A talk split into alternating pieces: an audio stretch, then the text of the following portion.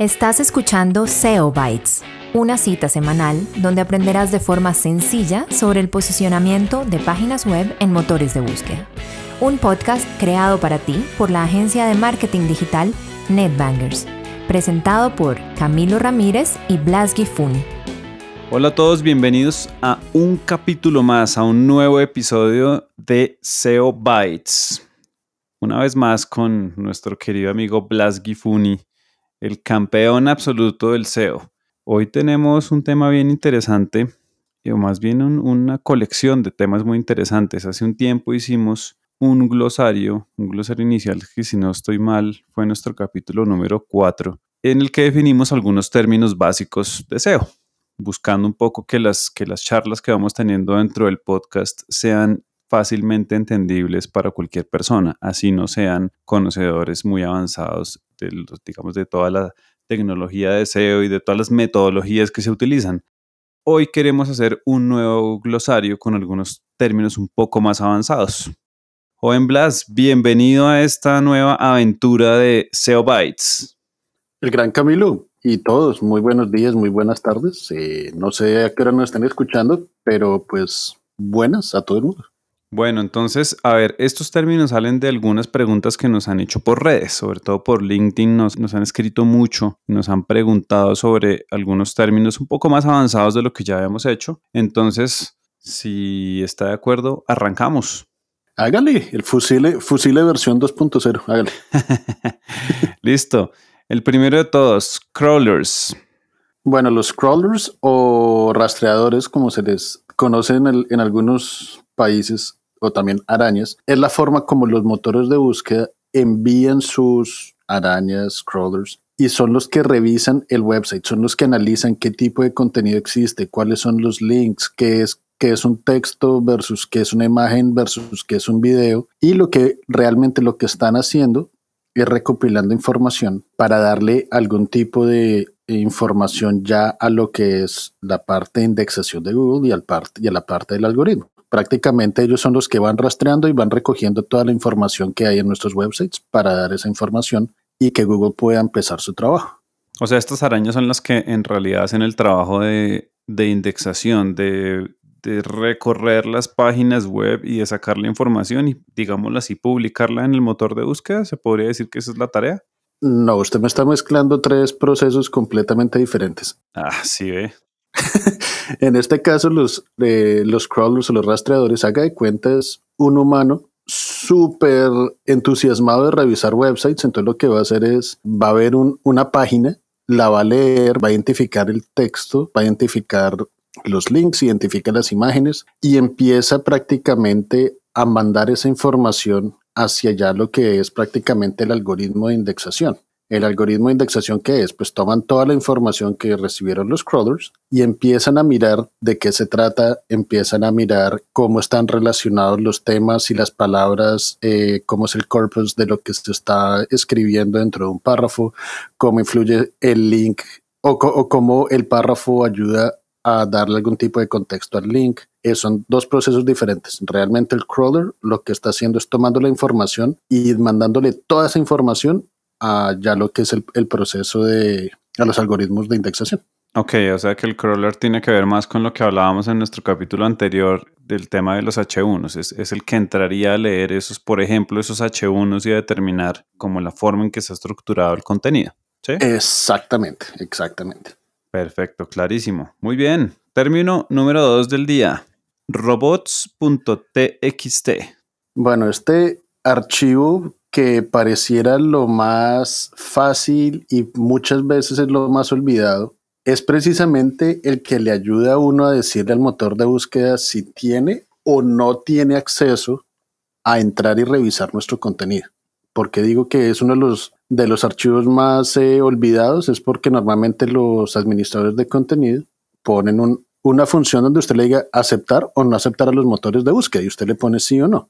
Eh, ¿qué es lo que estamos diciéndole ahí? Usted le está diciendo, señor Googlebot, señor BingBot, lo que sea, usted no tiene acceso o sí tiene acceso a revisar nuestro website. Entonces, si, si estamos bloqueando, por aquí es por donde uno puede bloquear los buscadores, ellos sencillamente van a respetar su deseo de que no revisen su website. si usted tiene eso en su website, no hay poder humano, como dicen, que su contenido realmente aparezca en algún motor de búsqueda. Perfecto, y ese, y ese archivo es editable fácilmente, hay que hacer un ingeniero de la NASA para lograrlo, ¿cómo es el tema? El nivel de ingeniería de la NASA depende de qué tan complejo sea su sitio. Si es un sitio normal de WordPress, muchos plugins, por ejemplo, ya tienen algunas características básicas, pero ya cuando empezamos a hablar que, digamos, de un sitio de comercio electrónico donde puede haber varias formas de llegar a un mismo producto, donde se generan páginas que son creadas automáticamente y todo eso termina siendo bastante complejo, se necesita cierto nivel de conocimiento de programación, ya que este archivo se edita utilizando eh, regular expression, que es pues una forma técnica de escribir eh, eh, fórmulas, pero fórmulas para de agrupación de varias de varios patterns prácticamente. Entonces sí toca tener algún tipo de conocimiento para poder escribirlo y editarlo. Siguiente término, metadata. Metadata. ¿Metadata qué es? Metadata sencillamente es, esto suena muy chistoso porque es una, definir una definición con, con otra definición.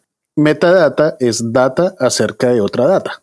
Entonces, ¿a qué me refiero con eso? Cuando vemos una página de un website, eso es información, eso es data. La metadata lo que nos está diciendo es de una forma estructurada y de una forma sencilla qué es y de qué se trata otro tipo, ese tipo de data. Entonces, por ejemplo, en el caso de una página, lo más común es tener el metatítulo, que es lo que pues, los usuarios ven en la parte de arriba de, del browser, que sería el título de la página, o cuando ven un resultado de Google ven prácticamente el link azul. En el caso del el otro muy común es el meta description, que es prácticamente lo que los usuarios ven en el motor de búsqueda que está pues de negro. Eso en términos extremadamente básicos es metadata, pero pues esa no es la única metadata. Entonces, por ejemplo, los videos tienen metadata, eh, las imágenes tienen metadata, los links tienen metadata. Entonces realmente es prácticamente cómo describimos la información o, o la data que está detrás de otra data. Perfecto. Volviendo al ejemplo que hablaba hace un momento, ¿un H1 es metadata? No, un H1 sencillamente es data. Y dentro de los términos que nosotros ya hemos tocado aquí, como para dar un poco más de ejemplos, además de meta título o esa meta descripción, ¿qué otros? Eh, esos son como etiquetas, ¿cierto? Como otro tipo de descripciones, ¿cuáles podrían ser? Prácticamente la metadata es información para que sistemas pueden entender más fácil y pueden crear cierta conexión y contexto. Entonces haga de cuenta, si uno eh, le pone el geotagging a las fotos, ese es otro metadata que realmente hay sistemas que lo muestran, por ejemplo, cuando usted pone eh, una foto en redes sociales y le dice quiere taguear su ubicación y le muestra la ubicación donde usted tomó la foto, eso es mostrar la metadata, pero lo que usted está, la, lo que está haciendo el sistema ahí es leer la metadata que el dispositivo utilizó cuando tomó la foto, que es precisamente la ubicación. Perfecto, clarísimo. Bueno, sigamos, sigamos porque esto está buenísimo hoy. Siguiente tema, data estructurada o structured data. Bueno, en este caso es un poco más complejo porque eh, structured data sigue siendo metadata lo que hemos dicho que era metadata es data acerca de data. Entonces, pero lo que pasa es que structured data, como lo dice el nombre, es data estructurada. Entonces, ¿qué es lo que pasa? Nosotros, por ejemplo, esto comenzó por el lado de e-commerce, donde se tiene una cantidad impresionante de productos y para un motor de búsqueda, pues es mucho más fácil saber, bueno, sabe que dígame cuál es el nombre del producto, dígame cuál es el precio, dígame cuáles son las reseñas, dígame cuál es la calificación, dígame cuál es la descripción. Entonces, prácticamente lo que el Structured Data está dando es una información a los motores de búsqueda acerca de cuáles son los campos importantes que ellos deben saber acerca del contenido de una página. Por eso es que se llama Structured Data. Entonces, por eso hay varias guías dependiendo de lo que hay del producto, por ejemplo, pues hay para, para productos, hay para servicios, hay para restaurantes y prácticamente uno va agregando data estructurada para decir, oiga, es que de esto es lo que hacemos, estos son nuestros productos, estos son nuestros servicios Esto es prácticamente, por ejemplo, las reseñas. Estos son las reseñas y de tantas reseñas, por ejemplo, de 500 reseñas, 5 son de una estrella, 3 son de dos estrellas y el resto son de 5 estrellas. Entonces, prácticamente es utilizar todo el contenido que le estamos mostrando a los usuarios de una forma elegante y bonita, se la estamos presentando a los motores de búsqueda de una forma funcional y que sigue unos estándares que ellos ya conocen. Entonces, al seguir esos estándares, les queda a ellos mucho más fácil recibir esa información por medio de los crawlers y ya saben, y ya la identifican y ya saben qué hacer con esa información. Eso es, eso es lo que se conoce como esquema o esquema. Exactamente. Perfecto. Entonces, quien encuentre ese término ya sabe que esencialmente es lo mismo, ¿cierto? No es solamente el esquema, acuérdese que pues obviamente a Facebook le gusta hacer sus propias cosas de vez en cuando y ellos utilizan un esquema diferente que es el OG, el Open Graph. Entonces eso también es data estructurada. Bueno, muy bien, ahí tenemos otra, otra nueva definición, que eso ya es bastante más avanzado. Bueno, nos quedan tres términos, vamos a ver si logramos sacarlos en, este, en estos últimos minutos. El primero de esos tres, Core Web Vitals. Oiga, pero venga, antes de, antes de definir Core Web Vitals, ¿por qué no definimos un sitemap? Porque estamos saltando de algo de lo básico a algo un poco más complejo y no hemos pasado por sitemap. Toda la razón. Entonces, vea, eh, ¿por qué traigo este tema a colación? Porque le estamos diciendo, ya definimos que es un crawler. Un crawler es el que va a revisar la, la información del website, ya definimos cómo lo podemos bloquear. Ahora, ¿cómo le decimos a un motor de búsqueda cuáles son nuestras páginas? Pues se hace por medio de un sitemap. Ahora, hay hay una gran confusión entre lo que es un sitemap.html, que es un documento que un humano puede leer y puede navegar desde la página, y hay un sitemap.xml, que esto sencillamente es un documento cuya estructura es en XML, donde se dice cuál es la ubicación del URL, cuál es la prioridad con respecto a la importancia dentro del dominio, eh, cuándo fue la última vez que fue modificado y pues obviamente la ubicación del URL. Esto es un documento y puede ser, yo he visto casos donde un website tiene mucho más de, un millón de, páginas y pues hay cierta estructura que toca tener. Para los websites sencillos normalmente se tiene un, un sitemap máximo dos, pero eh, realmente si lo pongo de una forma sencilla, es un listado de todos los URLs que tiene el website, que prácticamente le estamos dando una sugerencia al motor de búsqueda, donde le decimos qué tan importante es ese URL dentro de toda la estructura de nuestro website y cuándo fue cambiado la última vez. Espectacular. Bueno, eso, es un, eso también es un buen dato porque hace parte como de los, de los temas básicos a tener en cuenta y efectivamente lo habíamos pasado por encima. Entonces vámonos con Core Web Vitals. Ok, Core Web Vitals es algo realmente que lo, anunciaron hace un año, año y medio, pero hasta ahorita lo están empezando a realmente demostrar. Y prácticamente esto es una vez más Google diciéndonos, oiga, a mí me interesa la experiencia del usuario.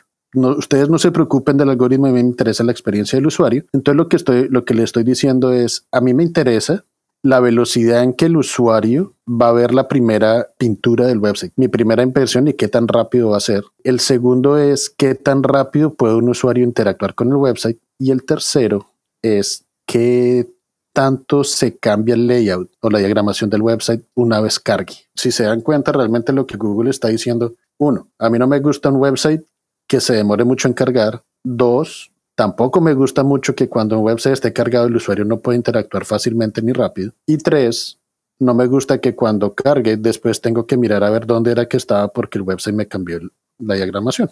Entonces, estas son tres eh, medidas que Google está agregando y lo que hacen es utilizar datos que ellos tienen de varios obviamente datos agregados, pero también están utilizando los datos de los navegadores, de la gente que utiliza Chrome y cosas así, para analizar y, y darle acceso a los dueños de los websites y decirle, oiga, usted tiene que mejorar en esta categoría, o sencillamente está bien. Perfecto. Pues ahí estamos haciendo una definición de diccionario, ¿no? Porque este tema es para sentarse a definir cada muy bien. Yo creo que más adelante podemos hacer un capítulo como para explicarle a todos dónde se mide, qué hay que tener en cuenta, pero yo creo que esto nos da por lo menos una primera impresión, ¿no? Para, para que cuando lo comencemos a ver, ¿hace cuánto existe esa medición? Porque sé que lo que usted mencionaba hace un tiempo, como que Google como que sacó esto un poco a que la gente lo conociera, pero en mi entender estos son mediciones que existen hace años. Sí, son, son mediciones que, por ejemplo, se ha venido hablando de lo que se llama LCP, que es el Largest Contentful Paint, que es lo que les decía, que tan, que lo más rápido que va a poder ver el website, eso se viene hablando desde hace rato. Lo que pasa es que se hablaba mucho y se actuaba poco. Ya Google dijo, ¿sabe qué? Esto es parte de lo que nos interesa. Cuando Google dice que es algo que les interesa, lo hacen muy visible, y pero dan tiempo de que la gente se, se acomode. Lo que pasa es que los websites también van adaptándose, van, mejor, van aumentando funcionalidad y cosas así que hacen muy complejo que el, lo que es el largest contentful paint sea rápido, porque toca cargar muchas cosas al mismo tiempo y cosas así. Claro, muy bien. Bueno, nos quedan dos definiciones. Nos toca volar porque ya en este capítulo nos vamos a ir un poquito más largos, pero vale la pena por toda la información. El primero es Google Search Console, que ya lo hemos hablado como herramienta, pero sería muy bueno que usted nos pudiera dar como una definición sencilla para que quienes de pronto no escucharon el otro capítulo de herramientas se vayan con una idea de qué es Google Search Console. Listo, Google Search Console es prácticamente la herramienta que utiliza Google para comunicarle a los dueños de sus websites qué es lo que están viendo en sus websites. Entonces ahí es donde ustedes les van a decir, oiga, he notado que su website me está generando errores, he notado que su website no me está cargando, encontré estos links apuntando hacia su website. Todo ese tipo de información también les van a decir en qué posicionamiento, cuál es el click-through rate, todo, ese, todo ese tipo de métricas. Y es muy importante porque esto es información directa desde Google. Entonces, si quieren realmente hacer algo bueno por su website, abran su cuenta de Google Search Console es gratis y empiecen a revisar qué es la información que les está dando. Eh, yo personalmente tomo muy en serio esta información por encima de la información que me dan herramientas porque viene directamente desde Google. Viene siendo como el, administrador de cara, como nuestro mediador directo con la indexación de nuestra página web con Google, ¿cierto? Ese es el verdadero canal directo con Google para entender lo que está pasando. Exactamente. Perfecto. Bueno, y nuestro término final, que este término es Candela, JavaScript. Bueno, aquí vamos a hablar del coco del SEO. ¿Y por qué digo el coco del SEO? Porque JavaScript es un lenguaje de programación que es, es prácticamente súper utilizado en los websites bajo diferentes eh, plataformas, por así decirlo, o de diferentes formas, pero ¿qué es lo que hace JavaScript? JavaScript lo que hace es que el sitio sea más interactivo. Entonces va agregando elementos, va haciendo que el website, por ejemplo, cuando hablamos de temas de personalización, cuando hablamos de temas de, eh, por ejemplo, cuando estamos en un sitio de e-commerce y dice, ah, los usuarios que compraron esto también les gustaron esto, les gustó esto y la forma como despliegan los productos, las animaciones, todo eso prácticamente que hace que un website sea rico, entretenido, eso es JavaScript. Ahora, porque digo que es el coco de, del SEO, porque JavaScript no es malo, pero una mala implementación de JavaScript puede hacer que el motor de búsqueda no encuentre nada del contenido de, nuestro website. Entonces, eh, es por eso que es el coco, pero realmente es una herramienta muy fuerte que bien utilizada ayuda, eh, no tiene ninguna interferencia en SEO, pero puede ayudar en niveles de conversión dentro del website. Ok, bueno, clarísimo. Yo creo que muchos de los temas que hablamos hoy dan para capítulos exclusivos.